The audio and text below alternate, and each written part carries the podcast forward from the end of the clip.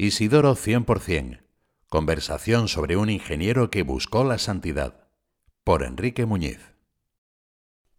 El santo de mi puerta de enfrente. El Papa Francisco, en marzo de 2018, en una de esas cartas que los papas nos escriben bajo el nombre de exhortaciones apostólicas, hablaba de la santidad y nos recordaba lo cerca que estamos de los santos y que todos estamos llamados a la santidad. El Espíritu Santo derrama santidad por todas partes, decía, y también los santos que ya han llegado a la presencia de Dios mantienen con nosotros lazos de amor y comunión. Me gusta ver la santidad, escribió Francisco, en el pueblo de Dios paciente, a los padres que crían con tanto amor a sus hijos, en esos hombres y mujeres que trabajan para llevar el pan a su casa, en los enfermos, en las religiosas ancianas que siguen sonriendo. En esta constancia para seguir adelante día a día, veo la santidad de la iglesia militante. Esa es muchas veces la santidad de la puerta de al lado, de aquellos que viven cerca de nosotros y son un reflejo de la presencia de Dios, o para usar otra expresión, la clase media de la santidad. Isidoro Zorzano nació el 13 de septiembre de 1902 en Buenos Aires y murió en Madrid el 15 de julio de 1943.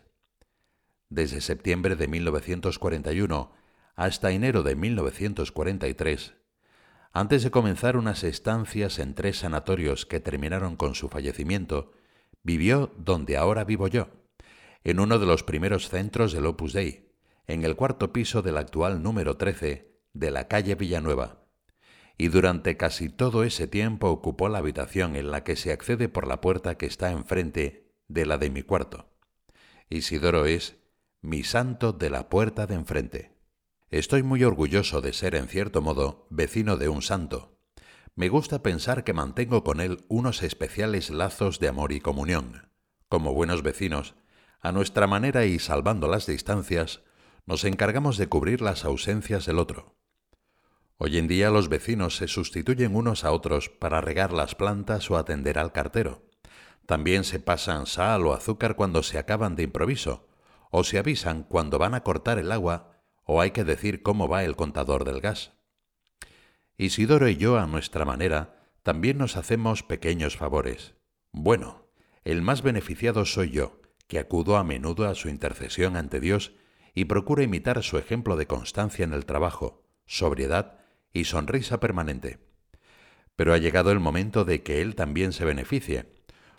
Por eso me he sumergido en su vida y me dispongo a escribir estas líneas.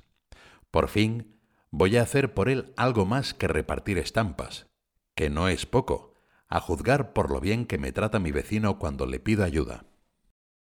Antes de comenzar, quisiera mostrar que no soy el único que tiene motivos para sentirse vecino de Isidoro aunque toda su vida transcurrió en la primera mitad del lejano siglo XX, mucha otra gente actual puede considerarlo un santo de la puerta de al lado. Por ejemplo, sus paisanos de Buenos Aires, y con más motivo los vecinos de la avenida Corrientes con Riobamba, la patria chica del tango, y el lugar donde nació Isidoro. O los parroquianos de San Alberto Magno en Vallecas, Madrid, donde reposan sus restos, o no digamos los ingenieros industriales y los trabajadores de ferrocarriles, sus colegas. Y ahí no se acaban las vecindades. Isidoro era migrante, tanto en Argentina, por ser hijo de españoles, como en España por haber nacido en Argentina. Estudiaba con el sudor de su frente. Sus profesores dudaban de que fuera a terminar el bachillerato, y le costó tres años aprobar el ingreso en la escuela de ingenieros.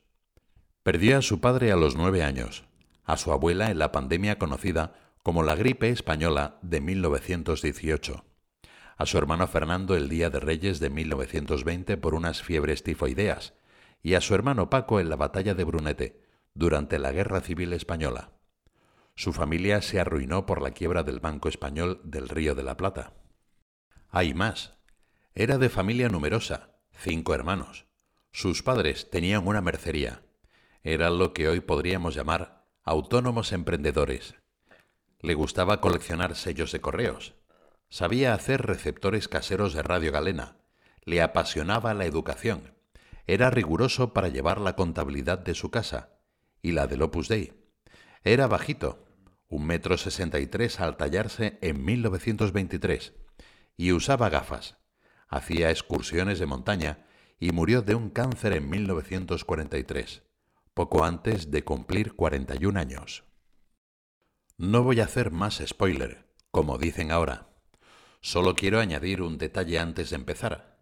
Existe ya una biografía muy completa de Isidoro, escrita por José Miguel Pero Sanz y publicada por la editorial Palabra en 1996. Van ya por la quinta edición.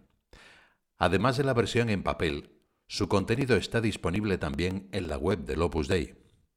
En sus más de 400 páginas se contienen de forma documentada los detalles más relevantes de su vida, y de ahí he sacado los datos relativos a fechas y otros acontecimientos que resumo en la cronología que se incluye al final de estas páginas. Además, he leído los correos electrónicos de agradecimiento que se reciben en la Oficina para las Causas de los Santos del Opus Dei, muchos de los mensajes que llegan a través del buzón que existe junto a su tumba y los testimonios que se recogieron tras su fallecimiento. He procurado tirar de todos los hilos que he encontrado sueltos y he hablado también con estudiantes y profesores de industriales y con vallecanos devotos que acuden a pedir favores a Dios por su intercesión. De entre todas esas conversaciones, he escogido una que me sirve de excusa para dar unidad al relato.